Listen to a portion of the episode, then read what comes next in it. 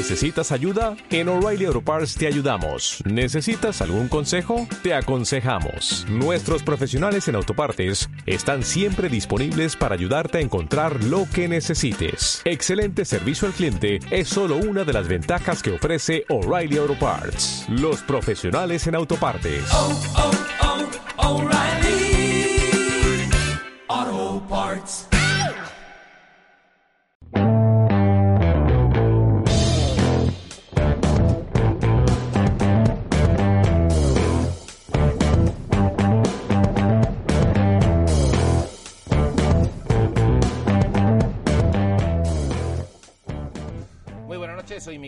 Esto es Cambiando de Tercio, el programa que va de abrir una cerveza y ponerse a hablar.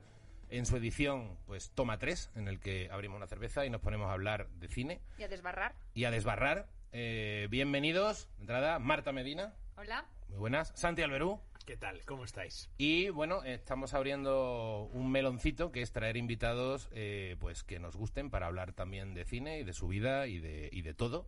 Y tenemos pues un invitado de lujo hoy. La verdad es que comenzamos esta Fuerte. etapa con invitado, con bueno, pues con pues con un tipo que, que es historia de, de- de la música, es casi historia pop de, de España. Eh, bienvenido, David Summers. Muchas gracias. Ya sé que me habéis llamado porque os ha fallado Bertín Osborne. Acércate un poco más al micro, que esto Ah, vale, no te lo he dicho antes, pero así escucha mejor. Eh, Bertín Osborne... Hombre, yo tendría a Bertín Osborne en el programa, ¿eh? pero, Sí, es un cachondo. pero prefiero tomarme una cerveza contigo a priori. Así que nada, eh, hemos, placer, hemos aprovechado el contacto de Santi Alberú, de hecho, que, que trabajó, bueno, que llamó a David Sumer para en su gala eh, de los Yago, en sus premios Yago. Fueron eh, los hombres G, Yago de Honor, por su filmografía, eh, por lo que representaba y porque nos molaba mogollón. Y la es que lo pasamos muy bien. Fue como, yo lo Sí. recuerdo, los Yago, como la última fiesta guay que me, que me eché, porque eso fue a finales de febrero y de pronto llegó Ah. marzo Sí, y se jodió la vida. Entonces, eh, la última fiesta que yo tuve fue con David Summers. Eso, eso, ahí queda Sí, eso. me acuerdo que eh, justo a los premios nosotros nos íbamos a México Sí. A, a tocar en marzo y, y ya tu- tuvimos que cancelar los tres últimos conciertos porque empezó todo esto y nos tuvimos que volver para casa. Bueno, por lo menos os Pero fue la última vez parte que salimos de copas, de copas. antes de, de que pasara todo esto, efectivamente. Es cierto, fue, fue un fiestón, ahora que caigo, porque es verdad que fue, fue de los todos. Yo estaba de invitado, eh, Marta estaba de jurado, ¿no? Sí, yo estaba de jurado. Eh, Santi era el organizador eh, Este, y eh, eh, es cierto. parece- Bueno, esto- yo estaba de fue- jurado y de gorrona. Bueno, de Gorrona estuvimos, estábamos todos. O sea, es que al final era una fiesta con barra libre, o sea, fue en la sala Sol, fue, fue una buena fiesta. A ver si el año que viene todo va bien y se puede volver a hacer. pero que igual cerró a las 3, 4 de la mañana, ¿no? O sea... La Sol, sí, por ahí, por ahí. Luego fuimos a la Burley. Sí, no, y luego seguimos. Sí, sí, luego seguimos, es sí, verdad. Luego yo el día siguiente a las 6 me levanté a hacer una nota de prensa. Ya está. Pues ahí lo tengo el premio. en- ¿Sí?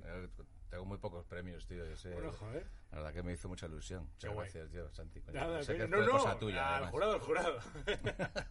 Bueno, y ahora, bueno, eh, los hombres G estáis preparando ahora otro disco en tu casa, ¿no? Directamente, confinado Sí. y componiendo. Eh, ¿Sabes lo que pasa? Que tengo un estudio en casa. Es que ya hoy día hay una tecnología que es que. eh, yo creo que tristemente los, los, los grandes estudios de, de toda la vida, donde yo he grabado toda mi vida los discos, con esas mesas de sonido y esas salas enormes para grabar y tal, pues eh, yo creo que van a ir desapareciendo, porque la tecnología te da la, la oportunidad de grabar en tu casa un disco totalmente profesional. O sea, con un programa informático de grabación, instrumentos, buen rollo y buenas canciones. Y, y la ventaja que tiene es que tienes todo el tiempo del mundo, eh, nadie te está presionando, tienes, no tienes presupuesto, no te cuesta nada. Y ya lo único, lo único que cuesta pues es esfuerzo, ilusión de estar ahí horas buscando, digamos, la, la, la excelencia den- dentro de tus límites y, y nos permite hacer un, un trabajo eh, completamente distinto a como lo hemos hecho siempre, ¿no?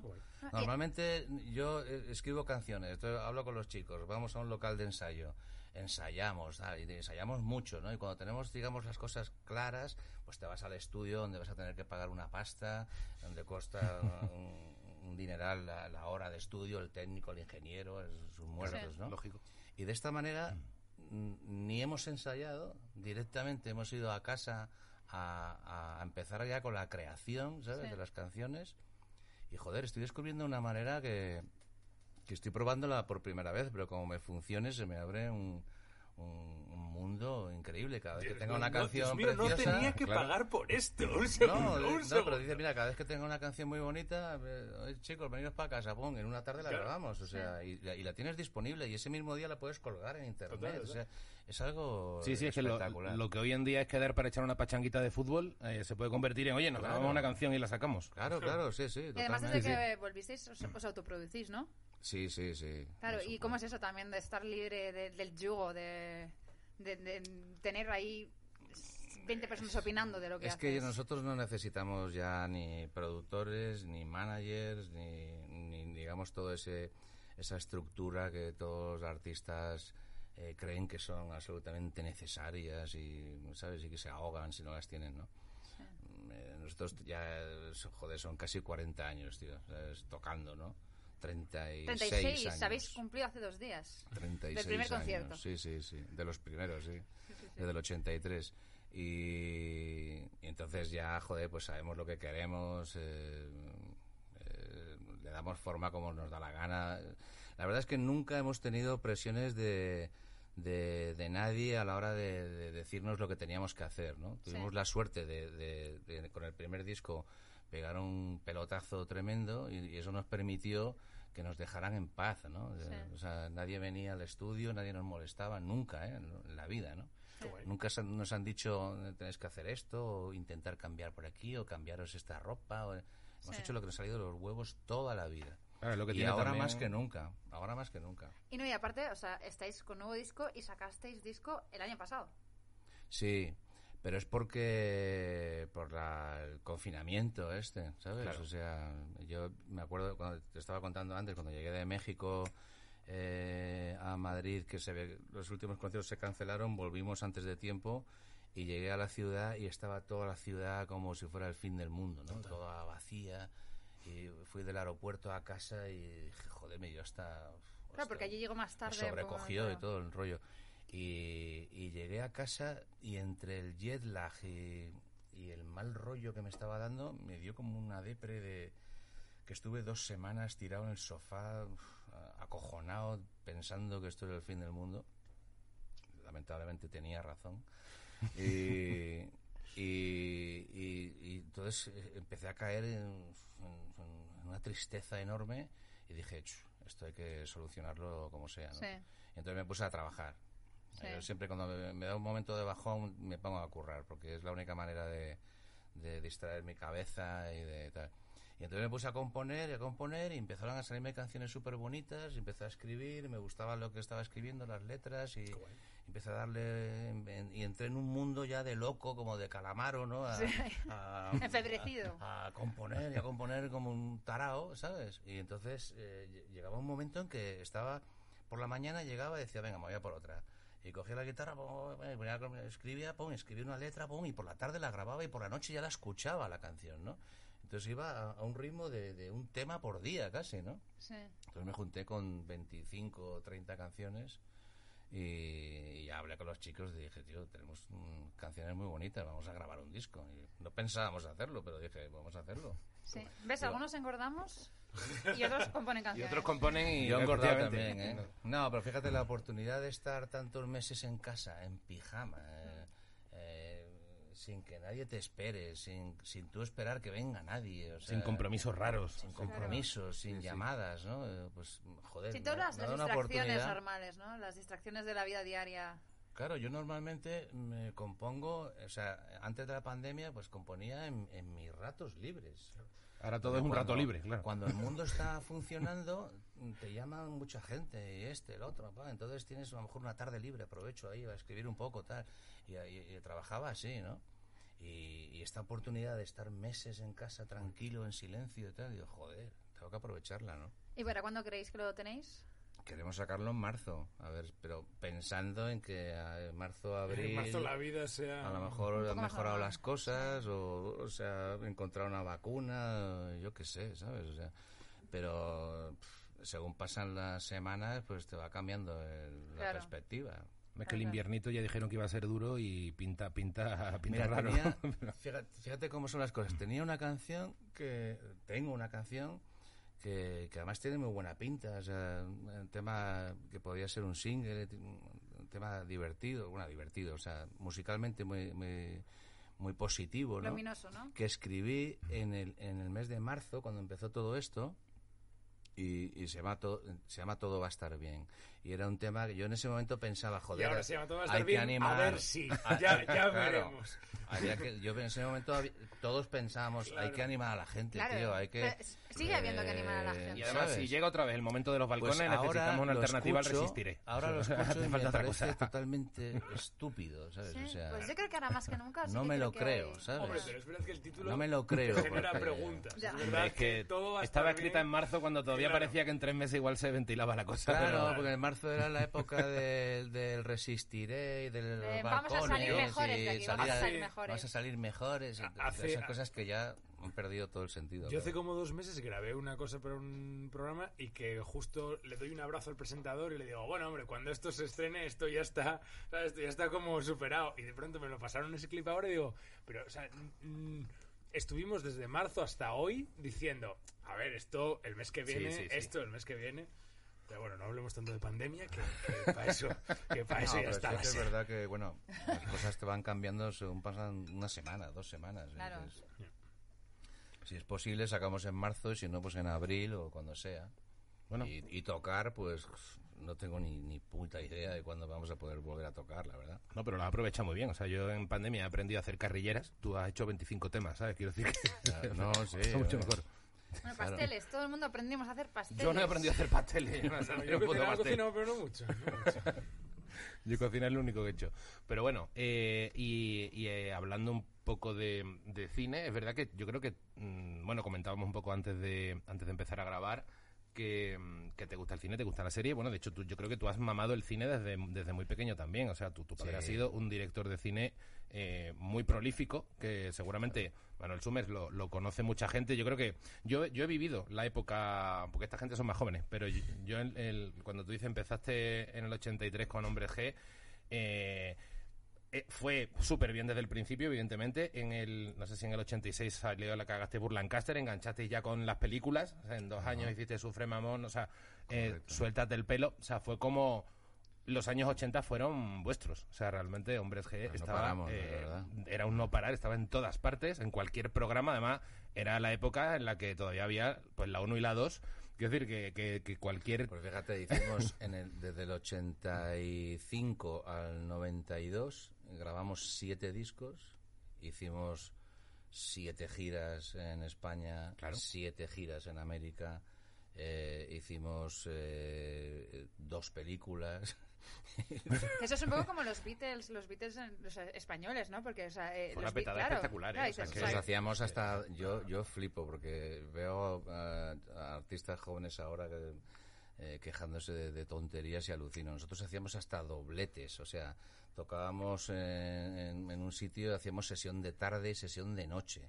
Y me recuerdo, por ejemplo, en el año 86 hicimos 143 conciertos. O sea, Joder. 143. dices? Todo en la furgoneta, ¿no? Prácticamente tocábamos tres todos los semana, días. ¿eh? Todos los días casi tocábamos. Por ejemplo, teníamos un día libre, dos días libres, pero tocábamos todos los días y había veces que hacíamos dos pases, o sea, Sí. era demencial. O sea, a mí me venían a veces a pincharme con Urbasón, porque me quedaba Claro. afónico, o sea, nos, eh, Paca tenía 22 años y, y encima nos iba- tocábamos y nos íbamos de pedo todas las noches, o sea, todas las noches, acabamos de tocar Qué bonita la edad. y de fiesta hasta las 6 de la mañana. Al día siguiente nos metíamos en la furgoneta, dormíamos todo el camino hasta, hasta Valencia. No sé, llegamos a Valencia, tocábamos, pedo, nos íbamos de Así era nuestra vida. Claro, y creo que, o sea, he leído una entrevista eh, tuya en Zenda que, que hablas, por ejemplo, que te salían canciones de eso de que todo el mundo te decía, o sea, cuídate un poco, eh, Sí, sí, sí, porque te, joder, te pido ves imágenes de, de los hombres G del año 87 y dices, estos tíos, la madre que los parió. Han tío. vivido 15 años O sea, en unas cinco. bolsas negras, todos así. Sí, y luego, y luego, por ejemplo, eso, ¿cómo es volver a hacer una gira? porque claro, las giras, o sea, es una, una intensidad. eh, volver a hacer una gira ahora eh, en Latinoamérica, que además llenáis eh, estadios, o sea, que son giras eh, en- enormes. ¿Cómo es plantearte volver a hacer una gira? O sea, da, da, da pereza, da ilusión. Un poco de pereza. A mí, a- por ejemplo, ahora que llevo tantos meses sin tocar, me da un poco de vértigo, tío, pensarlo. Digo, "Fu, subirme para arriba del escenario, ¿sabes? Pero eh, me dura dos minutos. En Sí. cuanto empiezo, Estás- voy a pasármelo bien y empezamos a tocar y ya estoy metido. Y, ya. y luego cuando llevo ya varios conciertos ya estoy totalmente, digamos, en- engrasado, ¿no? Y yo una pregunta también eh, es porque, claro, 36 años juntos, con o sea, el espacio en el que no estuvisteis, pero luego ya la vuelta. O sea, pienso en los Rolling Stones, no se hablan entre ellos. Depeche Mode, Dave Gahan y Martin Gore se odian a muerte. ¿Cómo es? Los Beatles se llevan bien, pero porque dos están muertos. Entonces, Pero- ahí, claro, entiendo que hay... Ah, ¿cómo quería John Lennon? Claro, ahora es fácil decirlo, hijo de puta, claro. Pero cómo, claro, es, cómo es pasar tanto tiempo con... O sea, eh, hay que tener una amistad, hay que tener... O sea, cómo es pasar tanto tiempo con, con la misma gente y, y además, sobre todo, un tiempo muy intenso. Mira, eh, Javi, eh, que toca la batería con nosotros, es amigo mío desde que teníamos seis años. Seis años. Javi estaba en el colegio conmigo, nos hicimos amigos en, básica, en, en EGB, ¿no? Y, y fuimos luego ya cuando teníamos 14, 15 años, nos hicimos muy buenos colegas ya de amigos, amigos. Y desde entonces es- es- somos amigos, desde hace 50 años. Y Dani era igual con Javi, amigo suyo de la sierra, desde que eran niños pequeños, jugaban juntos cuando eran niños. ¿no? Y fueron amigos toda la vida. Y yo a Dani le conocí también cuando tenía 14, 15 años. ¿no? Te quiero decir que son. Es una amistad tan grande que ya es como. como familia, ¿no? Sí. Entonces, como familia, a veces también tenemos desavenencias o eh, diferentes opiniones y tal. Pero te diré que casi nunca, o sea, casi nunca. Nosotros tenemos una, una gran virtud que, que basamos todo nuestro trabajo en, nuestra amistad y para nosotros es muy importante el, nexo de amistad que tenemos, ¿no? Y entonces, normalmente, pues bueno, yo hago las canciones, ellos, a ellos les gustan mis canciones y, se las creen y, y se identifican con ellas y, y entonces trabajamos todos a una en conseguir que la canción sea más importante que cualquiera de nosotros, ¿no? Sí. Entonces trabajar para que la canción sea lo más importante, ¿no?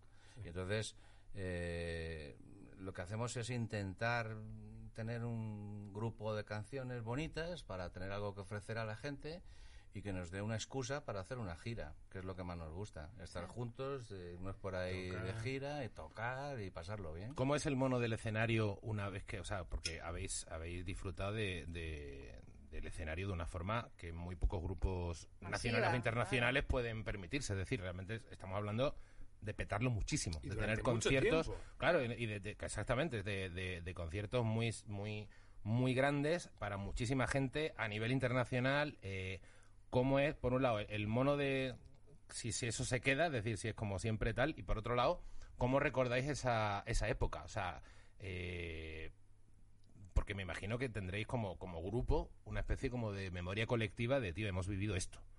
¿Sabes? Quiero decir, eh, Y además que la industria también ha cambiado mucho. es que, claro, ¿cómo veis el cambio de, de la gira de 80-90 a, a cómo es el panorama ahora? Pero también me interesa la, la perspectiva de la edad, es decir, vale, con veintipico años éramos tal, o sea, alguna anécdota que dijera, mira, es que antes hacíamos, nos pasó tal cosa, y que esto ahora, por ejemplo, pues ya esto no pasa, ¿sabes?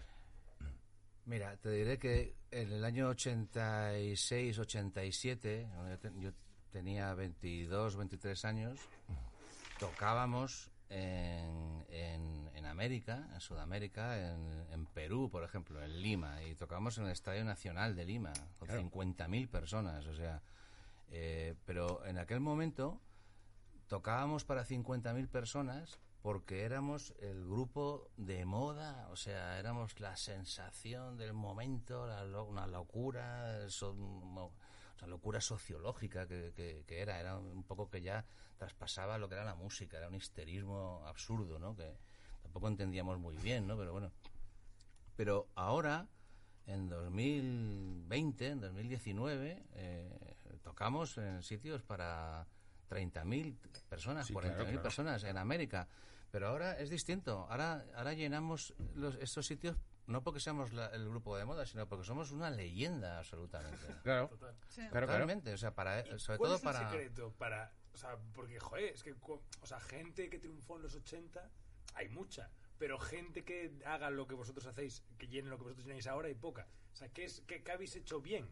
Porque no habéis perdido No una tengo ni fiesta. puta idea, Es que no, no lo sé, de verdad te lo digo. O sea, eh, nosotros te diré que hemos trabajado muchísimo, ¿sabes? O sea, trabajamos mucho, hacemos... eh, yo por lo menos no paro, o sea, siempre estoy eh, haciendo canciones o proyectando cosas o eh, vamos a ver si hacemos una película, si hacemos una serie, hacemos un musical. Siempre estoy... Siempre me gusta meterme en, muchos fregados, ¿no? Pero es que eh, amo mi trabajo, tío. Entonces, cuando tú, cuando tú estás enamorado de tu trabajo y es lo que más te gusta hacer del mundo, pues, pues realmente no es, no es un sacrificio, ¿no? Para mí es un placer. O sea, yo me levanto de la cama, a lo mejor, y lo que me hace levantarme de la cama es que tengo una canción a medias que tengo que terminar y entonces me levanto y ya me pongo con ella, ¿sabes? O sea, es algo que es como una especie de droga, ¿no? La música, ¿no? Sí. Te engancha muchísimo, ¿no? Entonces esto me permite echarle muchas horas y, y echarle mucha ilusión a lo que hago y e intentar hacer algo personal y original y, no sé, yo creo, no sé si los demás hacen eso, pero, pero yo, yo procuro hacerlo.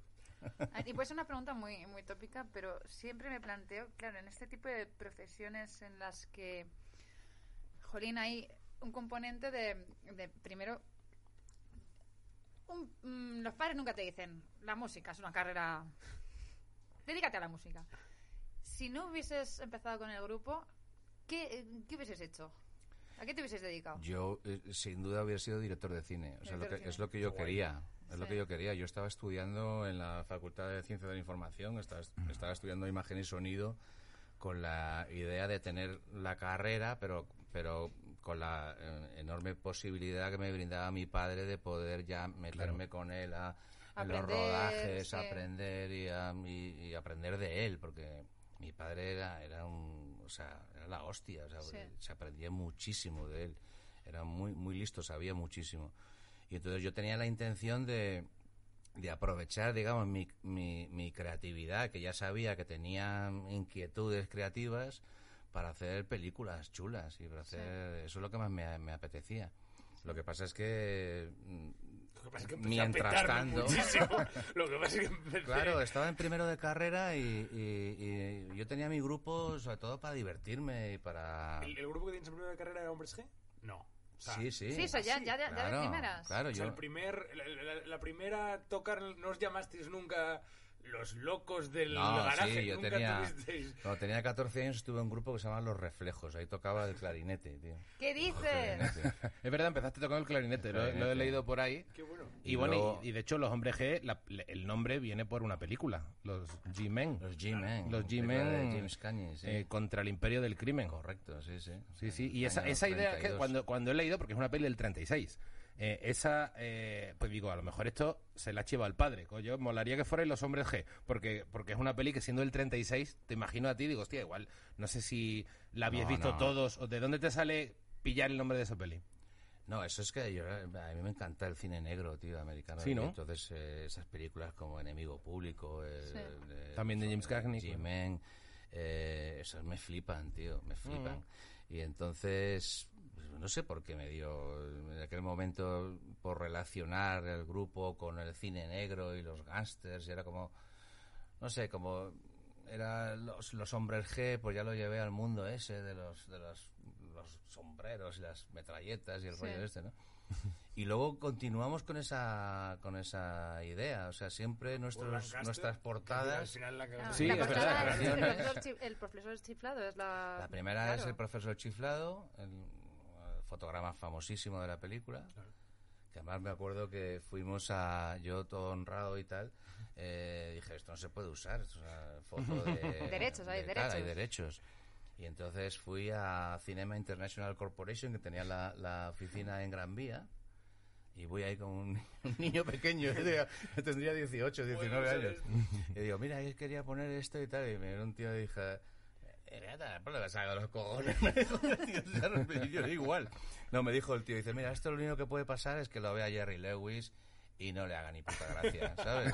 Dice, pero eso no va a pasar, ¿vale? Entonces, Jerry Lewis está pensando si en otras quieres. cosas ahora mismo. Me dijeron que lo usara. Y entonces ya el resto de las portadas ya no pedí Ya permiso ni nada, claro. Tiré para adelante. Una foto de Madonna. Es que nos deja, no hay ningún problema. No, cogí No, no, el no. halcón y la flecha el- para, para la cagaste de Lancaster. Luego, en, cuando volvimos en el 2002, peligrosamente juntos, cogí un, un- un- una, cogí el título peligrosamente juntos, además, que es de Claro, una claro. película. Y, y cogí la, la, la foto de, no sé si es enemigo público, y sale James Cagney en la portada. Bueno. Sí. Y, o sea, lo he hecho muchas veces, utilizar el, el cine para... Claro, no, pero es que eso es que eh, he estado un poco informándome y tal, y claro, cuando tú pues no habías nacido, pero el año antes tu padre estaba ganando la concha de plata en San Sebastián Es que es eso. con, con Del Rosa al Amarillo, qué bonita, ¿verdad? que es una peli que, que no he visto, pero me justamente estaba informando, me he visto un poco escenas, he visto eh, eh, ya solo la sinopsis es como muy bonita, De- o sea, me, me ha hecho es como no presenta a unos niños peque- unos una infancia como 12, 13 años y luego a unos ancianos en una residencia, como con unas historias de amor a través de cartas y tal. Me, me parece una historia súper bonita. Es de las películas más bonitas que yo he visto en mi vida. El Claro, Rosa claro. Amarillo. Es una preciosidad. Es una película, mm, vamos, al, al nivel de, de, de Vittorio de Sica. O sea, Sí. es un... Mi padre, además, en aquella época era un fanático del neorrealismo italiano. ¿no? Claro. Le encantaba De Sica, le, le encantaba todo, todo ese tipo de cine, El ladrón de bicicletas, Milagro en Milán y tal, que eran sus películas favoritas. Claro. Mi padre, mm, su película favorita de todos los tiempos era Milagro en Milán.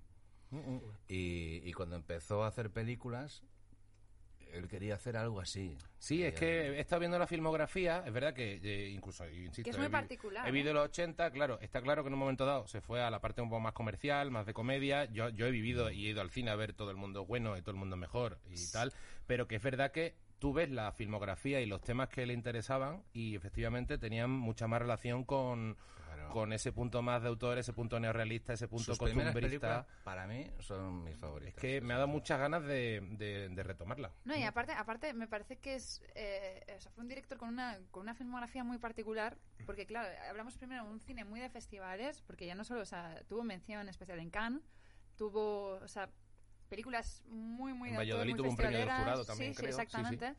Luego tiene también una época que son películas más que hablan de la adolescencia, pero hablando, o sea, con temas complejos en el momento como el aborto, ese tipo de cosas. Sí, Y María luego- Cigüeña Dios, Claro. Nuestro.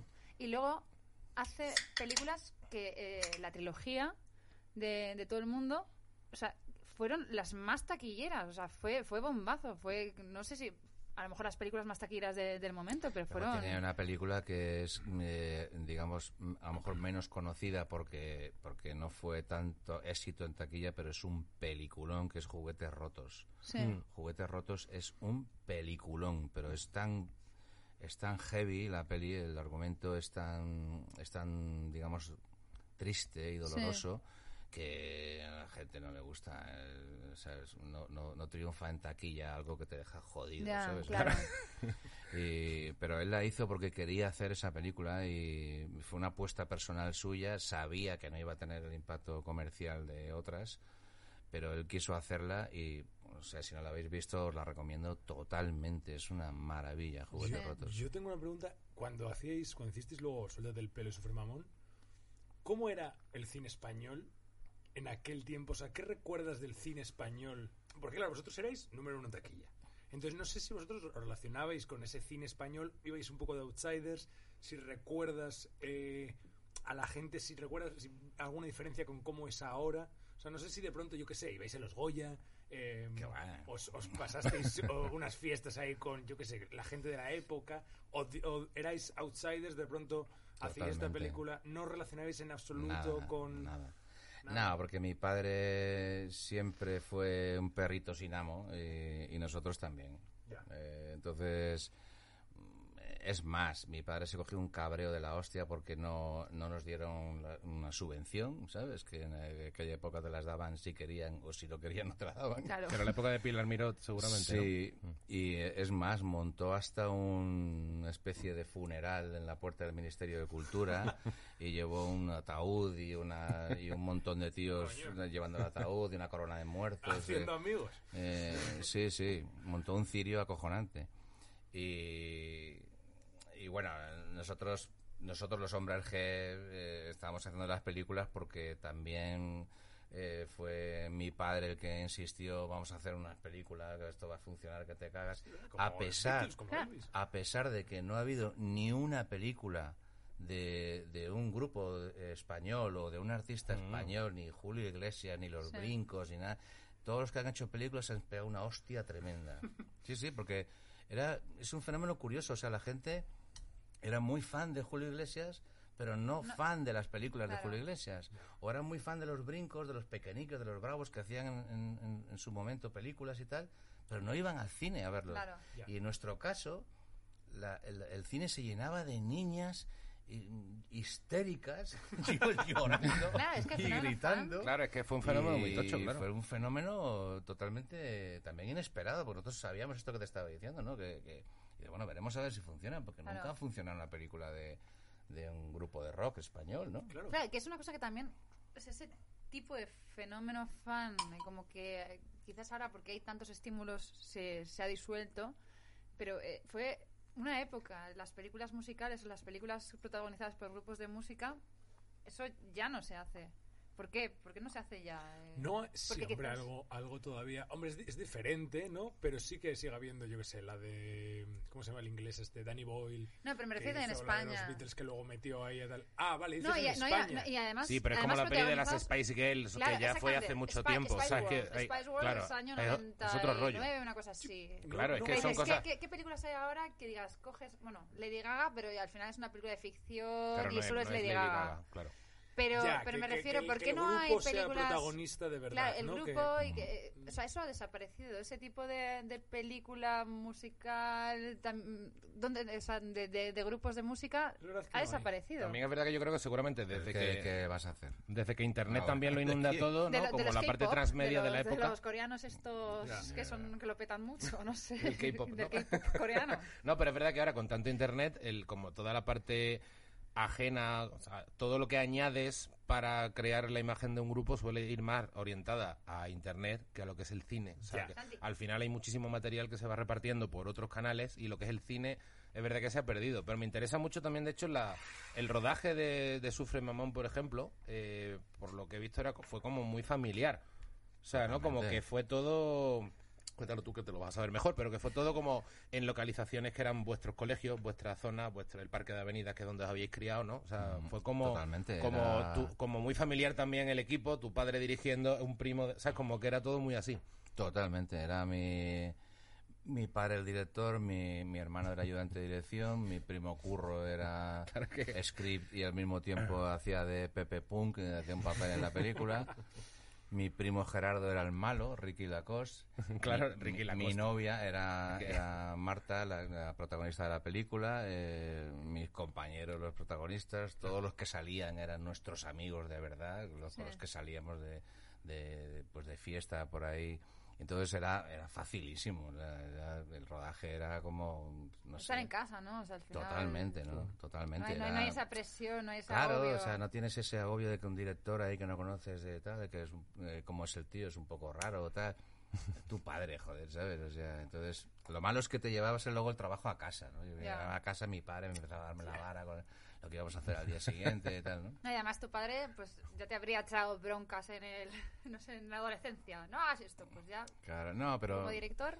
Pero fíjate, la- yo la, la- la- las películas lo que nos aportaron sobre todo es que si ya éramos populares en aquel momento antes de hacer las películas, con- después de las películas, o sea, porque antes de hacer las pelis nos conocían las, las chicas y no sé qué, los, chavales jóvenes, adolescentes y no sé cuántos. Después de las pelis nos conocía la madre de la chica, la abuela, el padre, la, la cuñada, la portera, o sea, era- nos hicimos asquerosamente populares, ¿sabes? O sea, porque todo el mundo vio la película y todo el mundo, o sea, eh, doblamos la popularidad, ¿no? Sí. Y bueno, pues no sé si eso es bueno o es malo, pero, pero así fue. Hombre, es maravilloso porque enganchas un punto, claro, hoy de repente, yo qué sé, o sea, yo ya, si escucho Bad Bunny, a lo mejor es que como no lo escucho yo, pues me suena a chino, ¿sabes? Pero a mi madre ya le suena a, a chino Totalmente. antiguo. No, Pero es que, claro, pero es que, pero es que es verdad que lo que estábamos hablando es que en, en- en los 80, 90, eh, l- cuando si entrabas fuerte, es que realmente te conocía eh, la madre, la abuela, la nieta, Sí. te conocía todo el mundo porque es que estabas En en, todas lados. partes a un nivel que hoy es impensable. No, O es sea, impensable. Los medios no estaban tan... Tan diversificados. Y, claro. y ya no solo eso, sino que ahora hay como... Hay una velocidad que yo pienso, o sea, pienso en la propia Lady Gaga o en Rihanna. Ese tipo de gente. Rihanna, ¿hace cuánto no escuchas una canción de ella o no escuchas que esté en los medios? O sea, es como un consumismo tan voraz que no da tiempo que haya estrellas. No, o sea, no da tiempo, porque la estrella de hace dos años ya nos hemos olvidado hoy de, de ella, no, no da tiempo. o sea, y además, sobre por- todo, también total. porque la gente no escucha discos. O sea, la gente joven. La gente joven no escucha discos. Sí, la gente no joven escucha temas. discos, ¿no? escucha, escucha temas. Entonces, claro, es muy difícil que pueda haber estrellas, o sea, sí hay estrellas internacionales, pero que duran un año, dos Pero años. por eso la virtud de mantenerse lo que hablábamos antes. Pero también es, eh, y incluso aquí, en- también tengo que decirte que en España, por ejemplo, la gente con la música es muy, es- es- ¿sabes? Es muy pasota, ¿sabes? es algo que está ahí, o sea, mm, los artistas a lo mejor podemos creer que la gente está pendiente de lo que hacemos y no sé qué, pero no es verdad.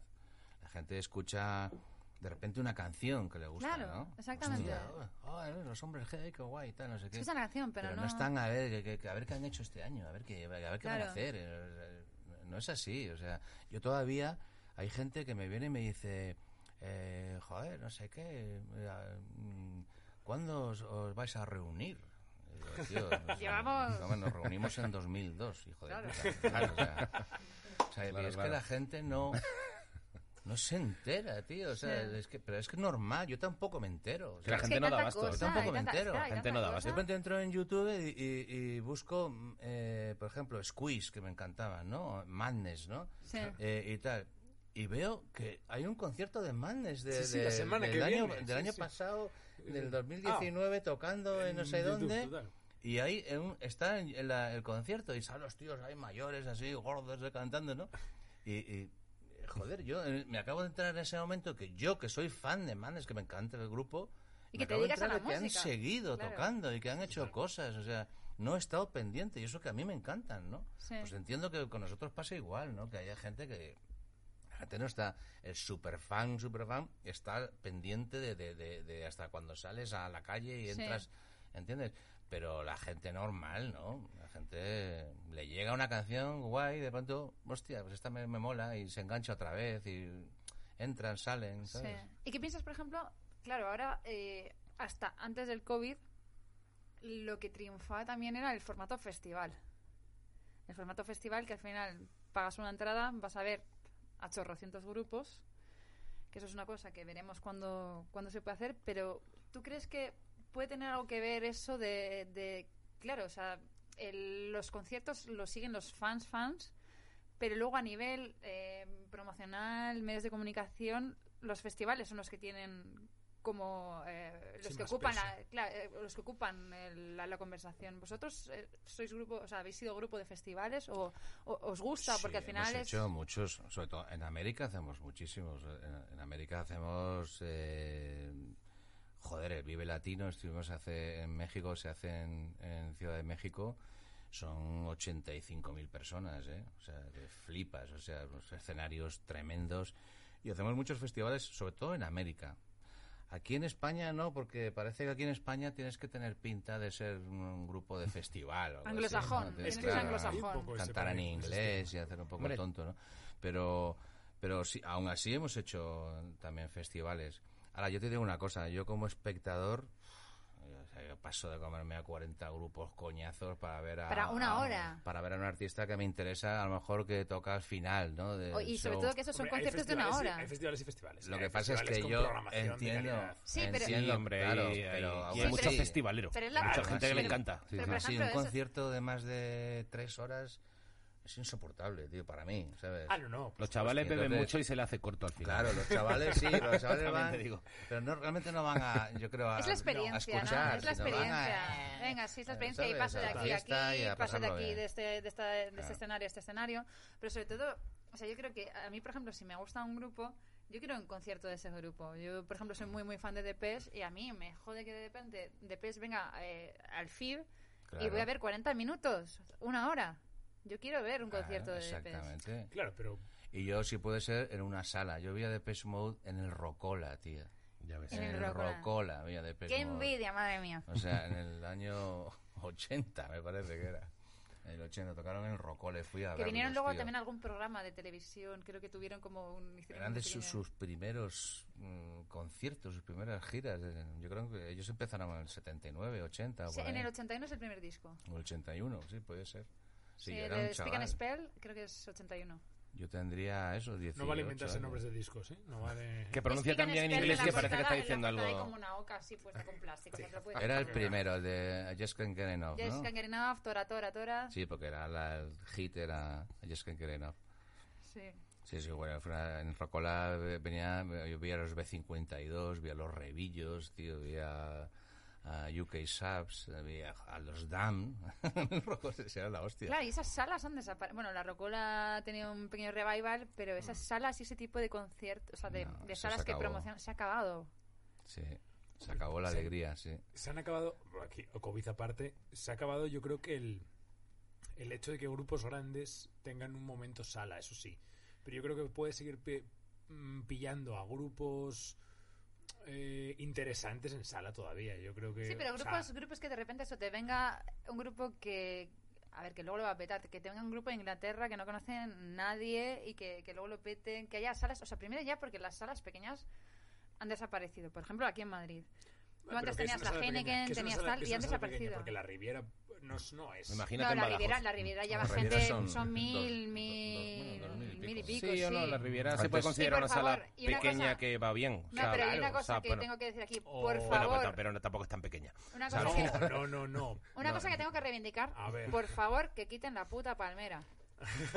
sí, es verdad. Que quiten la puta palmera De del medio. No sé, es, es eh, hay mm, hay más cultura fuera de España, yo creo que es verdad, de salas. O sea, yo sí, los conciertos que he ido de salas de grupos que me gustan, un poco más stoner, un poco más, no tan comerciales, porque al final eso es verdad que se acaban alejando de las salas siempre.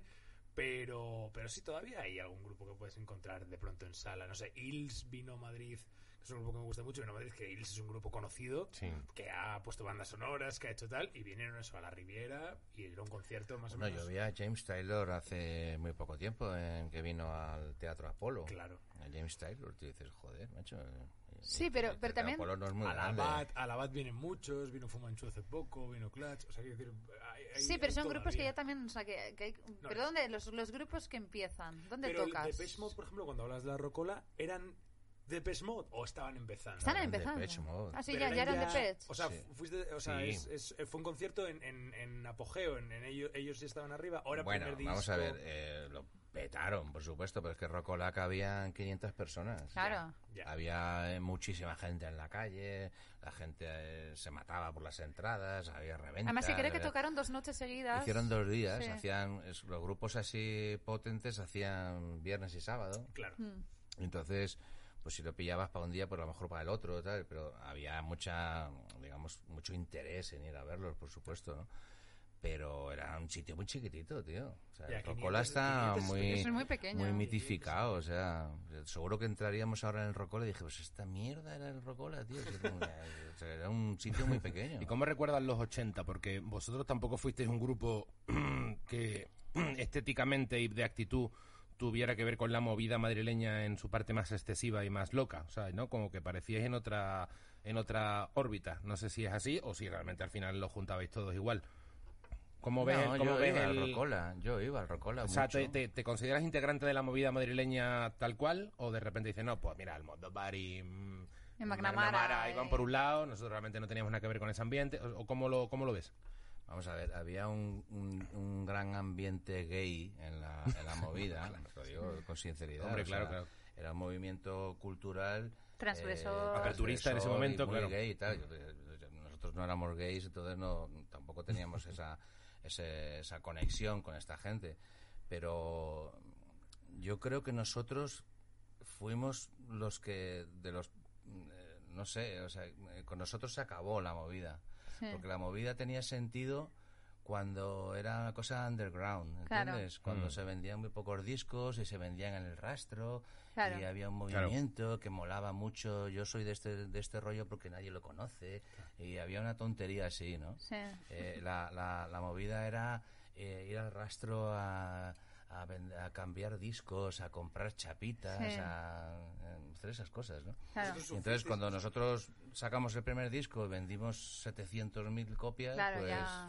Esto, Sufristeis esto el- no es- sufristeis el esto no le va a molar a molabais. Ordovás. Sí, claro. Sí, tampoco sois Iván Zulueta de la música, No, no, claro. y- o sea, y ya- era, bueno, Claro. era- Pero el tema de la claro. movida, o sea, leí hace poco un artículo sobre también que el fin de la movida fue ese tren a Vigo. ¿Era, era Vigo? O sea, hubo un tren que de repente mandaron a, a toda la gente de la movida a hacer un, No, como un concierto ahí en Vigo. y luego a la vuelta, eh, creo que McNamara le tiró una botella de cerveza a alguna concejala de cultura que Madrid. y ahí se, o sea, como que se acabó la cosa. Claro, porque pero- estaba la movida de Vigo también, al mismo Claro, tiempo. claro. O sea, no al mismo tiempo, un poquito posterior. Sí. eh, fue cuando salieron Sinestro Total Claro. y Claro, hombre, todos estos también. golpes bajos y no sé Sí. qué. y todo. ¿Vosotros sufristeis este momento de tú molabas más antes? O sea, en cuanto empezaste a petarlo a saco, mucha gente os rechazaba por ser Dios. Yo conocí antes la maqueta. Totalmente. con la Nosotros maqueta. cuando, cuando nosotros empezábamos, tocábamos en Rocola, tocábamos en Marqui, tocábamos en la sala eh, Celeste, en Barcelona, en sitios así que eran muy de movida y tal, ¿no? Y, y venían a vernos mm, todos los eh, de la movida, o sea, eh, pues toda la pandilla de, de Alaska Sí. y, todo lo- y toda la gente de la radio, de las radios, eh, digamos, especializadas, y venían a vernos y, y nos miraban así como diciendo, estos tíos son interesantes y tal. Pero luego cuando empezamos a gustarle a, a la hija de la portera de pues, pues ya ahí ya se les saca- perdimos el glamour para ellos ¿no? totalmente ¿no? Y una cosa, y pero recojo, bueno eh, tampoco nos fijábamos mucho en eso ¿no? y recojo tema, claro, que la movida eh, tenía también eso, el, eh, el rollo subversivo, también de otras sexualidades y tal. Eh, Hombres G también era un grupo que tiraban a los que os tiraban muchas bragas. ¿Os tiraron algún calzoncillo? no por Dios Calzoncillos no. calzoncillos nos tiraban. Y no menos lo, sucio, no por lo favor. hubiéramos permitido no tiraban sujetadores eh, pero pero además ahora también los tiran ¿eh? Ahora tienen sujetadores.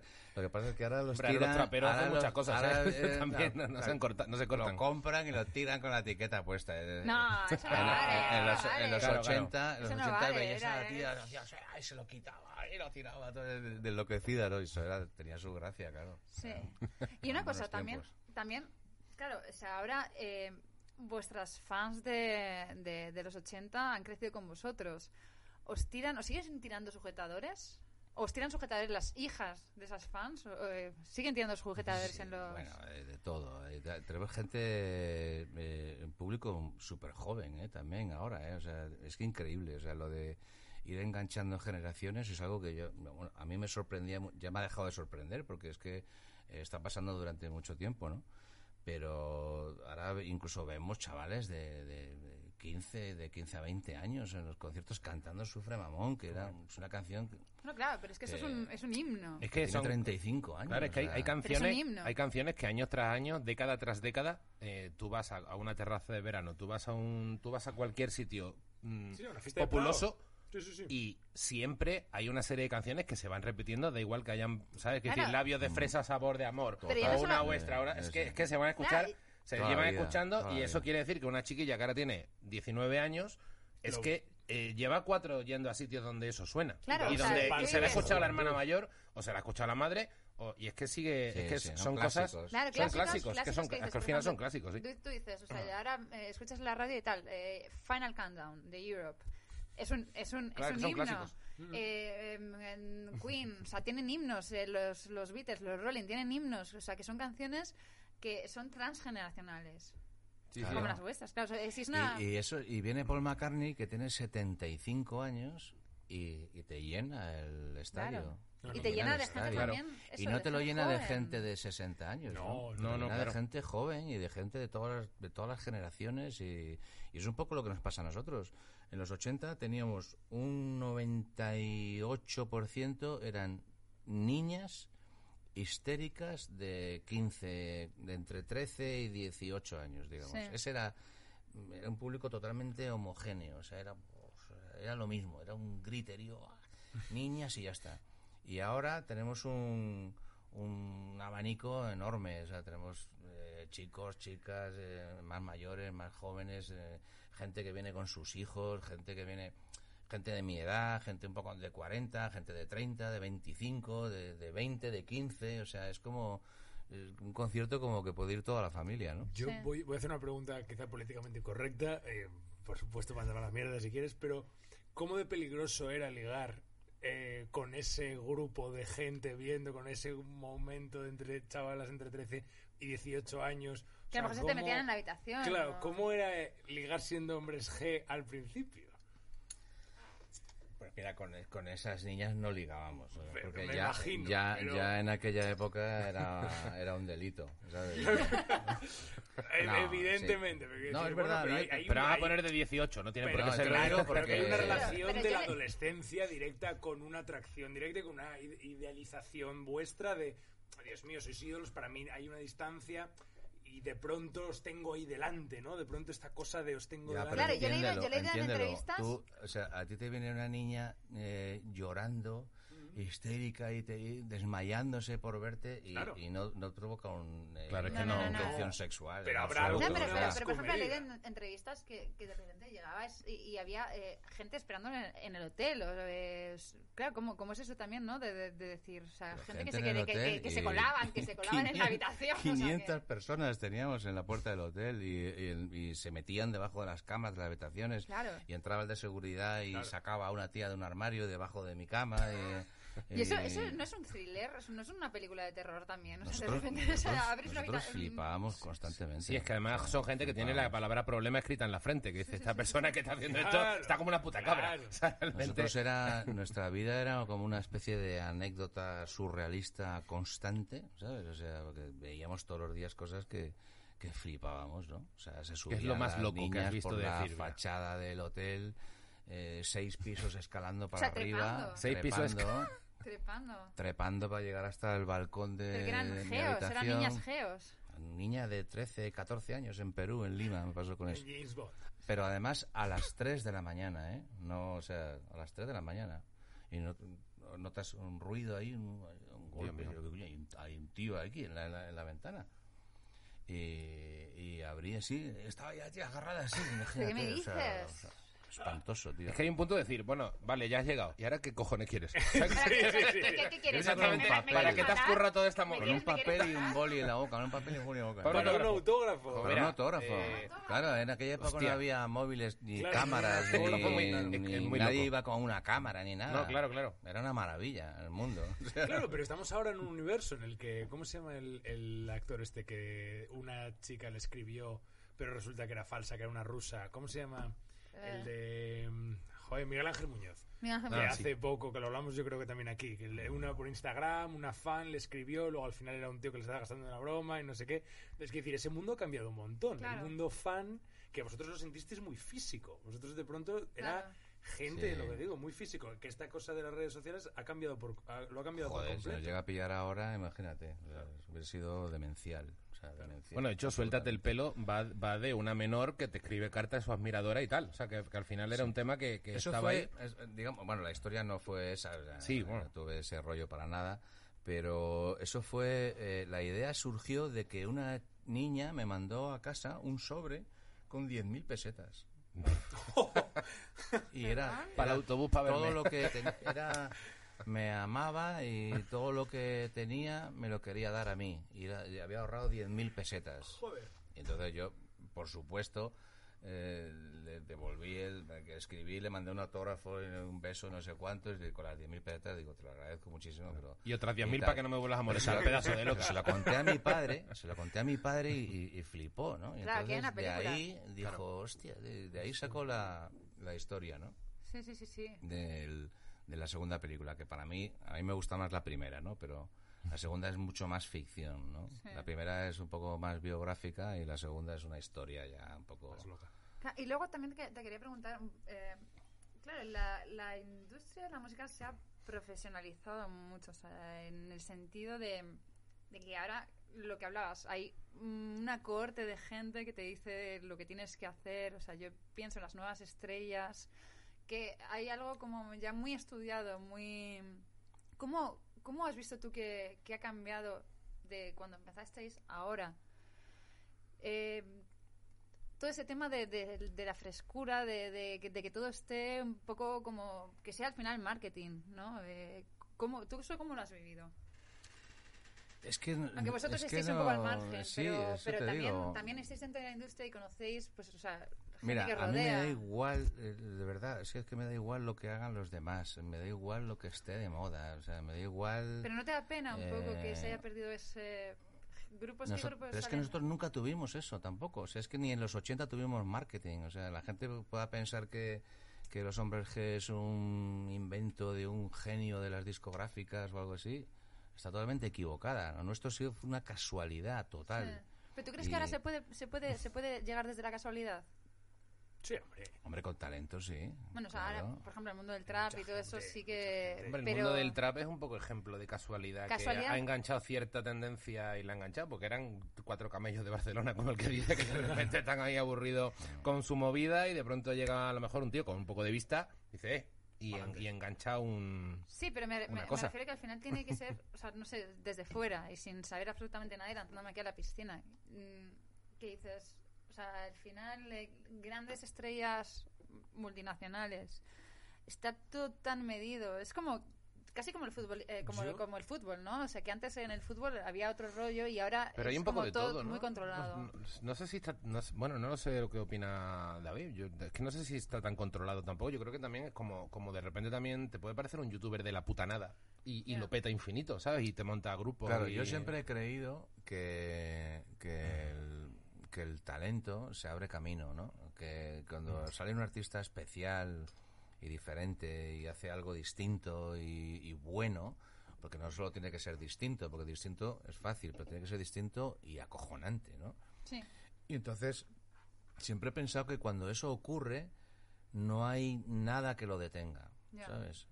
Mira, y nosotros, por ejemplo, cuando, cuando sacamos Sufre Mamón, tío, era, era la hostia, porque íbamos a cualquier sitio y la canción era como un reguero de pólvora. O sea, es que eh, o sea, íbamos a México y no nos conocía nadie. Yo iba a la radio en el año 85, 86 a México y, y veníamos de ser súper famosísimos y, eh, en, en España y en otros países y en México queríamos triunfar, ¿no? Y llegamos a México y en una, en una- en una entrevista me decían, bueno, eh, mm, dime, ¿cómo te llamas y qué instrumento tocas? Y tal. Y yo, el "Pues soy David y toco el bajo. Y, tal, y cuando- y era como empezar de cero. Pero yo sabía que teníamos Sufra Mamón, ¿sabes? Claro. Y Claro. sabía que en bueno. cuanto la gente la escuchara, iban a Pum. enloquecer. claro Porque ya había pasado. Había pasado en España, había pasado en Perú, había pasado en Sí, Colombia. al final somos bichos y es que funciona. entonces esto tiene que funcionar. Sí. Y efectivamente así fue, ¿no? O sea, en, en- en unos meses, después de muchísimo trabajo, nosotros hacíamos promo de la hostia, o sea, nos levantaban a las 5 de la mañana para ir a la radio y lo hacíamos y trabajábamos muchísimo. Y en, y en cinco o seis meses éramos, mm, en México era la bomba absolutamente, ¿no? Entonces, ¿qué teníamos? Teníamos una enorme canción que es Sufra Mamón. O sea, una canción tan sencilla y tan cachonda y tan divertida, pero que qué cojones tiene esa canción, tío. O sea, todavía ahora si no canto Sufre Mamón, o sea, Sí, claro, es una bajona, claro. muertos. Claro, y eso, eso- eso es otra cosa. o sea, Es como el Satisfaction de los Rolling Stones. Es como, mira, a mí no me joda, a mí no me, vaya, no me vaya a venir a, a, a Mick Jagger antes de palmarla y que no me cante Satisfaction. Claro, a mí me la cantas. Claro, claro. eso es- Sufre Mamón cosa, es un himno, que claro. de repente, claro, tú eh, eh, ha- haces un concierto y la gente está esperando de ti ciertos temas. Eh, mm, ¿Tú eso, eso vosotros cómo lo lleváis? O sea, el, el hecho de que al final, si de, de repente un día no toca Sufre Mamón, eh, que la gente se encabrone. Peter. ¿Y a mí me puedes, a- me puedes abrir eso? Claro que sí. Mira, eso se lleva muy bien, porque el, el tener la, el privilegio porque a lo mejor hay gente que los lleva como una condena. Pero el tener el privilegio de tener 20 canciones que no puedes dejar de tocar nunca, Sí. eso es un privilegio. Es Es una maravilla, hombre. es una condena al mismo tiempo, porque, por ejemplo, yo ahora estoy con un disco nuevo, ¿no? Sí. Estoy emocionadísimo con las canciones, me encantan, tío. Pero sé que ninguna de ellas, por muy buenas que sean, van a poder competir emocionalmente Con Sufre Mamón, con Voy a pasármelo bien, con Temblando, con Te quiero, con un par de palabras. O sea, hay un montón de canciones que, que si no te tengo a ti, chico, tienes que cuidarte. Venecia, Mara tiene un marcapasos, Claro, La chica cocodrilo. ¿Entiendes? O sea, hay un montón de canciones Voy a pasármelo que, bien. que es que- son claro, más claro. que canciones. Claro, ya es cultura pop. O sea, ya a son, mí... son recuerdos de esa gente. Esa gente cuando yo estaba en la, en la secundaria, tal, no sé qué, era, eh, Bueno. yo me ya no enamoré es- con esta canción. Claro, y ya no es eso, me- o sea, yo me llamo Marta. ¿Cuántas veces me han dicho el marcapaso? Claro, claro. ¿Sabes? Yo Es iba, la cultura... a un, a un campamento. yo no, no puedo competir contra, contra mis propias canciones de hace 30 años porque esas canciones ya no me pertenecen, pertenecen Claro. a la gente. Yo, ¿sabes? yo O sea, chorrada que quiero contar, eh, cuando yo iba, iba a un campamento en el que lo pasé fatal, me mandaron mis padres cuando tenía 14 años y todos los días por la mañana nos levantaban con voy a pasármelo bien. O sea, ponían en los altavoces del campamento, en León, una cosa como eh, tal, y ponían esto. Y es la primera vez que yo he escuchado Hombres G. O sea, es verdad, o sea, son canciones que ya las tienes integradas con recuerdos, Claro. con vivencias, eso es locura. Claro, sí, sí, sí, sí. Y otra cosa que también he pensado, que supongo que viene de familia, ¿no? Eh, tus letras son letras con mucho sentido del humor, eh, letras también con mucha ironía, eh, y claro, y, y tu padre tenía muchísimo, o sea, muchísimo sentido del humor. Eso, eso es siempre una cosa que habéis tenido en la familia. Que... Y tu tío. Totalmente, Sí, sí. claro. Claro. Estamos todo el día de cachondeo. Pero además los, los, los hombres G somos unos tíos que estamos todo el día de cachondeo. O sea, está- nosotros mm, lo pasamos muy bien. Es más, fíjate, si, si, si llegara un momento en que no me lo pasara bien y que, o que ellos tampoco, o que estuviéramos haciendo nuestro trabajo, ¿sabes? O sea, Ya. se acabó. Sí. Mira, este año, por ejemplo, íbamos a hacer una gira de estas de... eh, como suspendimos la gira de América, porque en América se desmadró también el, el virus, en Estados Unidos, pues dijimos, bueno, pues eh, nos ofrecieron hacer una gira aquí en España de estas con mascarilla y sus muertos y tal, ¿no? Y entonces, y entonces dijimos, bueno, venga, pues lo hacemos y tal.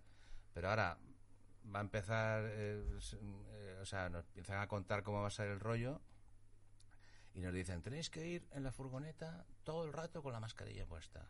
Tenemos que ir a Barcelona, a Barcelona con la mascarilla puesta todo el camino. Luego llegamos al hotel y en el hotel eh, os hacen la prueba de con la no sé qué. Luego eh, se hace un pasillo de cuatro metros para que entréis al escenario y nadie os puede tocar ni hablar, nadie puede entrar al camerino, nadie no sé qué. Y yo dije, mira, olvídalo, ¿sabes? Yo, pues yo llevo toda mi vida haciendo esto porque me lo paso genial, Claro. tío.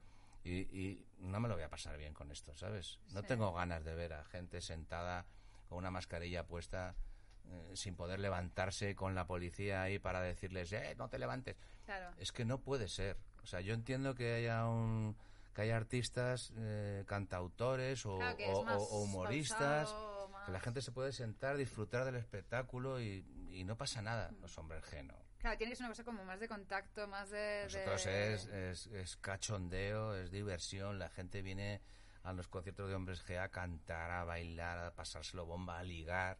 O sea, a, a pasárselo bien, ¿sabes? Como dice Sí. nuestra canción, ¿no? Sí. Entonces, no tiene sentido nuestra, nuestra, nuestra vida si no es así. Sí.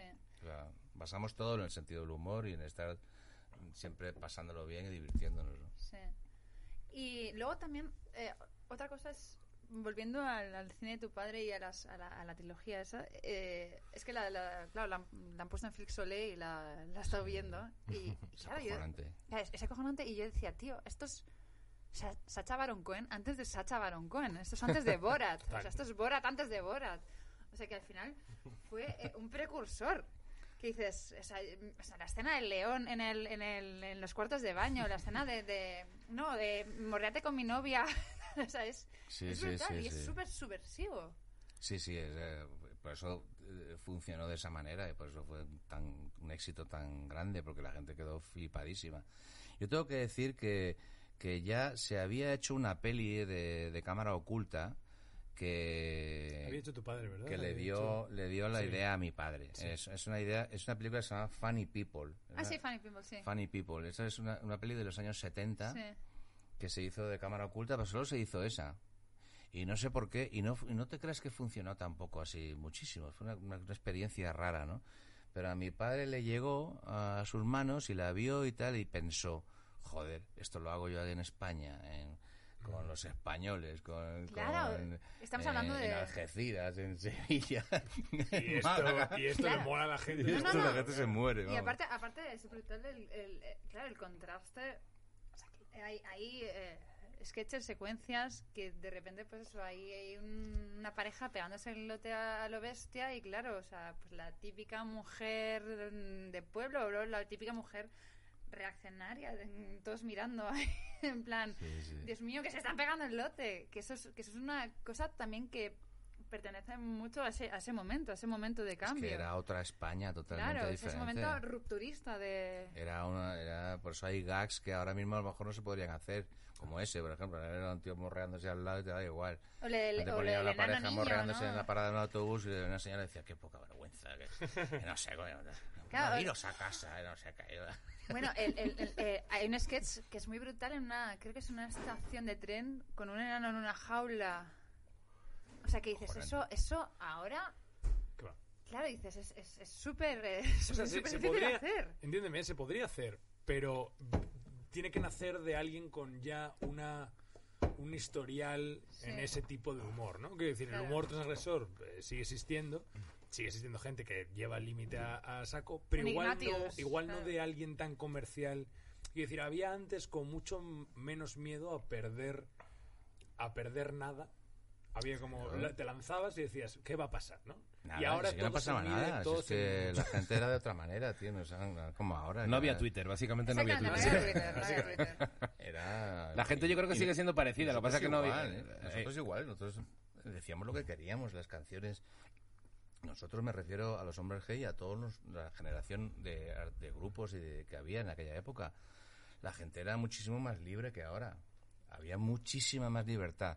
O sea, desde luego era habíamos salido de digamos del franquismo y tal, estábamos todavía ahí un poco y tal, pero la- la- lo que la gente quería era Una ser explosión, libre. ¿no? Claro. Lo que la gente quería era decir lo que quisiera, hacer lo que quisiera, ¿no? Y eso es lo que...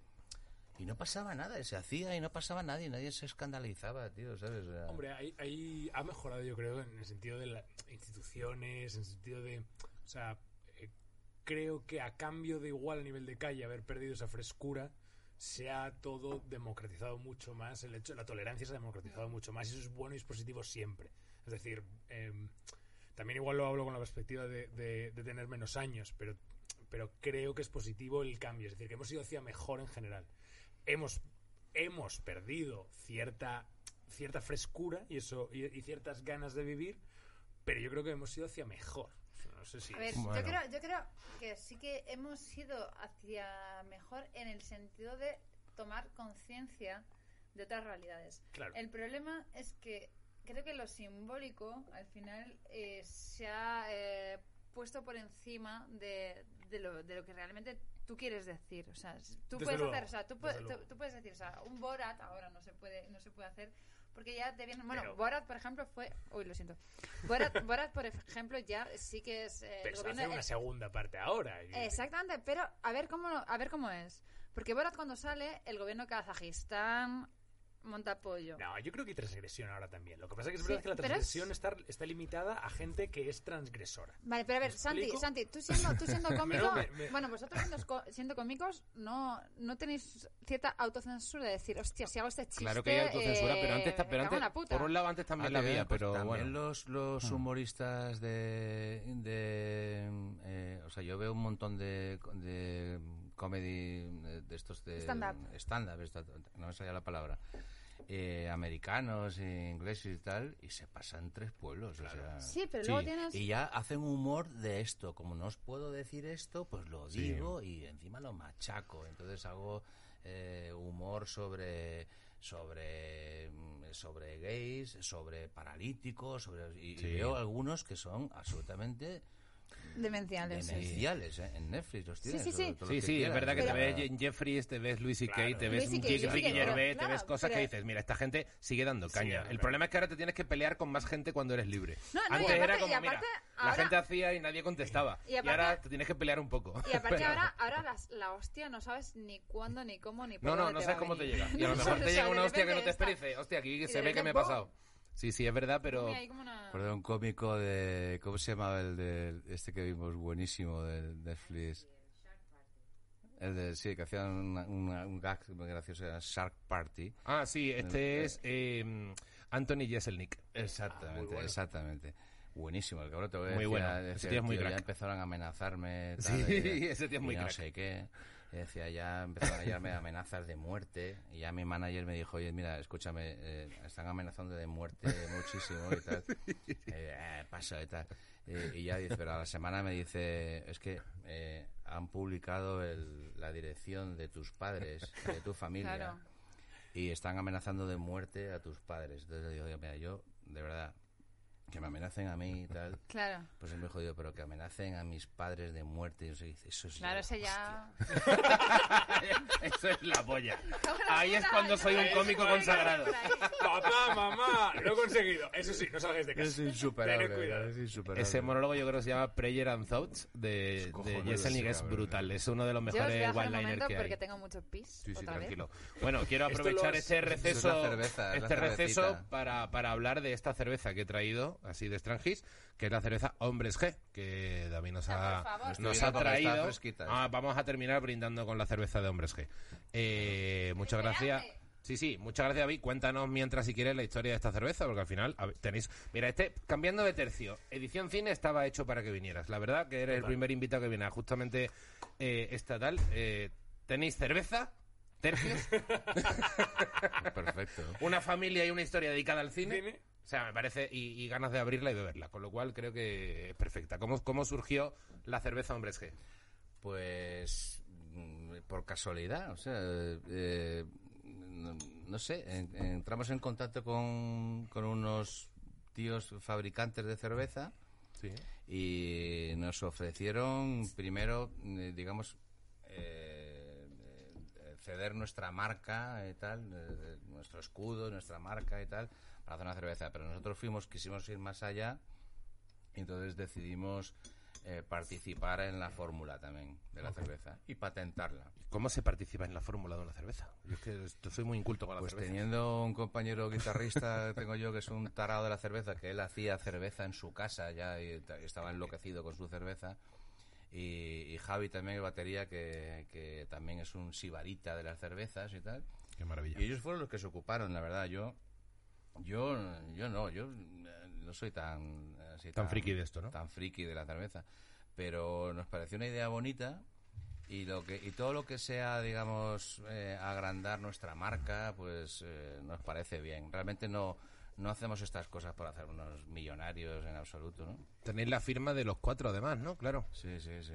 Joder, te, que- me estoy viendo, te voy a pedir un autógrafo, coño. Quiero un autógrafo de David Sumer, coño. Al final, esto eres el, el primer Pero invitado de este pero programa. tienes que escalar, Quiero tienes que escalar ¿no? al tercer Quiero un puto- piso de un no, hotel. no voy a- sin escalar ni nada. Pero un solamente chinchín, ¿no? brindando un chinchín, por favor. Gracias, David, por venir. A vosotros. Señor. Salud. El que no apoya, pues. A ver qué os parece. Uy, lo he liado. Oye, pues muy rica, ¿no? Es una, es una IPA, ¿no? ¿Qué es? Tiene, Es tiene una IPA, cosa, una frutada. Tiene una cosa frutada. Está muy buena, ¿eh? Ahí para un poquito frutaditas, ¿sí? Sí. La música ha sido nuestra forma de comunicar y de compartir con el público emociones, sensaciones, puntos suspensivos.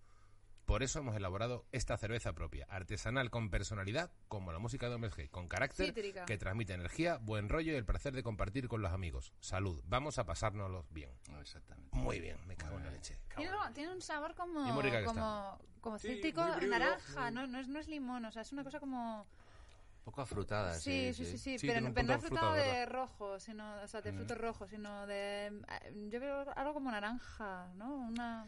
Pues esta la tienes en todos los bares. Me podría en- hacer el en entendido, muchos pero- bares, ya, en muchos bares de copas y eso tienes la cerveza, solo hay que pedirla. Y, y luego muy en buena. el, Está muy buena, en ¿eh? el corte inglés, en Fresquita. el delicatessen la, la venden. Pues fresquita, Oye, sí, para, está muy para bien. acabar, que David recomiende algo de cine. Sí. Siempre recomendamos una película o un algo, algo que hayas visto últimamente, algo que te mole, o no, o una película favorita que tengas. Bueno, es que hace que no voy al cine, joder. no, no, que hayas visto Pues en vale series, vale una serie que te haya puesto, o una antes A ver, peli. decías también, también vale una película que odies, pero preferimos, o sea, yo ya También mucho ser. odio. La- a, a favor, a favor. A favor, mejor Estabas hablando de Angry Marta Filmin, siempre tiene algo que odiar, pero vamos Marta. a... Estaba hablando de Filmin antes, algo que hayas visto, no sé, algo que digas tú, esto os va a gustar seguro, igual no lo habéis visto. Hombre, yo sobre todo eh, em, veo clásicos, tío. A mí me gusta muchísimo el cine clásico, antiguo. Y si puedo recuperar, es que me, me parece un poco... Mira, el otro día un tío en, el, en, en Twitter eh, dice... Dice, este, me, la cagaste Burlancaster, no sé cuántos. Y pone uno, ¿alguien sabe quién era Burlancaster? Adiós. Y digo, la madre que me parió, no puede ser, tío, de verdad, es que- Entonces, claro, yo te digo, a películas clásicas, y lo que decías tú antes, es- se le suena a la gente joven, le suena como a... Claro. a- Eh, a favor de la gente joven diré que, que guardito. no, no, Tú no eres, tú no eres joven, Santi, tú eres un viejo. consideras joven. Tú eres un no viejo metido en el cuerpo de un joven. a la mierda. Mira, No mira, vale. al que no haya la visto, le, le voy a recomendar que vea el del Rosa al Amarillo, por supuesto. Sí. de mi padre, Y juguetes rotos, que me lo he 63. apuntado, también hay que ver. juguetes rotos y tal.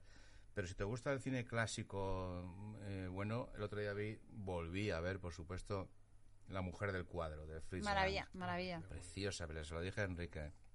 La, la- La mujer del cuadro es un peliculón de Fritz Lang maravilloso de como cuando se hacía cine de verdad, ¿sabes? O sea, cuando se hacía cine como había que hacerlo, una narración espectacular, una historia increíble que te deja pillado toda la película, o sea, una maravilla. Y, y- y recomiendo a la gente en general que revise, que revise el cine clásico que, que era cuando se hacían bien las cosas. Eh, no solo el cine, sino también la música y muchísimas cosas. En los años 40, 50 se hacían verdaderas maravillas. Y hay que recomendar también Flixolé, que están vuestras películas, Por la- supuesto, las, las pelis de tu padre. Y que Están casi todas las de mi padre, casi faltan algunas, pero muchas de ellas. Pero que siempre miramos como, joder, Netflix, todas las, las, las plataformas eh, Mm. multinacionales, tal, que es Flixolé, tiene un catálogo maravilloso de cine español, Sí, cosas sí, que sí. no puedes encontrar en ningún otro sitio. Yo, lo tengo, yo tengo casi todas las plataformas, de verdad. Hay algunas que me gustan más y otras menos, pero tengo casi todas. Flixolé la recomiendo totalmente. Tienen películas Tiene todo, lo de cere- tiene todo lo de maravillosas. Cerezo, ¿no? Que, Que Cerezo es tiene, todo. Cerezo tiene Claro. todo, el, todo el cine español. Yo lo Sí, decía, sí, sí. Creo que lo decía Santiago Seguro en la presentación, que decía, el día que este señor decida apagar, eh, nos quedamos sin la mitad del cine español. Sí, sí, sí. Compró todas las películas, eh, se las compró, me acuerdo, de Emiliano Piedra. Emiliano Piedra tenía un montón de películas. Cuando se murió, se los compró a su viuda Claro. y montó el canal de Claro, claro. televisión. Ya está. Voy a tirar. Y luego le gusta el fútbol también, pues. Bueno, pero está bien también tener así la cosa de fútbol para luego poner del fútbol, que da mucho dinero al cine, ahí metes cosas y Sí, se retroalimenta, eh, se que retroalimenta. estén ahí, el te digo, de verdad, o sea, mm, eh, no solo ya las películas de cine español, digamos, más actual, sino las- el, el cine español ha sido, ha dado películas preciosas, Sí, sí, sí. maravillosas. ¿no? Westerns también, o sea, el, el otro día en el festival de, de Western. de Sergio Leones tiene también, claro. Sí, ¿no? de Claro. Sergio Leone y luego también, ah, se me acaba, se me acaba de ir el nombre de, ah, joder, eh, bien, voy a quedar aquí ahora mismo de puta madre porque se me ¿Qué acaba de peli ir. hizo? Ay, Dios mío, pues uno de los primeros eh, de los primeros directores que, que, que fueron a, a Almería a rodar a rodar western y tiene una película maravillosa que también se me acaba Romero Marchand. Romero Ah, sí, Marchand. las Marchand. pelis- Sí, las sí, pelis que de lo, Romero que lo comenta. Tarantino, de hecho. Que, Claro, era- es uno sí. de los, o sea, Tarantino en Los Odiosos 8 Igual se, sí, sí. se uh, Cago en la leche. Ya la hemos liado. Ya, ya va subiendo la cerveza, ya hay, hay que ir cortando antes de... Por eso, Romero, o sea, eh, Tarantino eh, se basa mucho en. en em, ay, no me acuerdo cómo se llama esta película, pero es muy similar. Es un western en la nieve. eh, y- Ah, en la del gran silencio. No, no, en la No. silencio no. Eh, ya me acuerdo de la película, pero que, que al final nosotros hemos tenido también en España directores en esa época, los 70, que también se fueron a, luego a Hollywood, pero Claro. Romero Marchand fue un pionero de, de- del western y de- del western, del neo-western. De, y, y, tío, eso lo tienes en Flixolé. Y no lo tienes en ningún otro sitio. Flixolé, amigos. Que- Flixolé.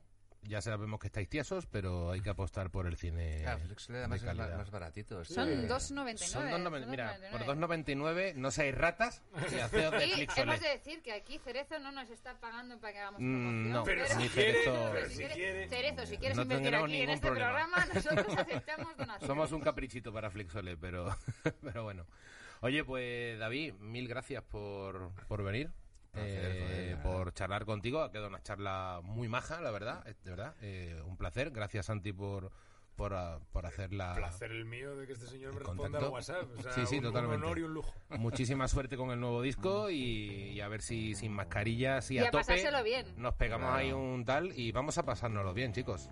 en la medida claro que, que lo sí. podamos. Muchas gracias. chicos. Un abrazo. Gracias.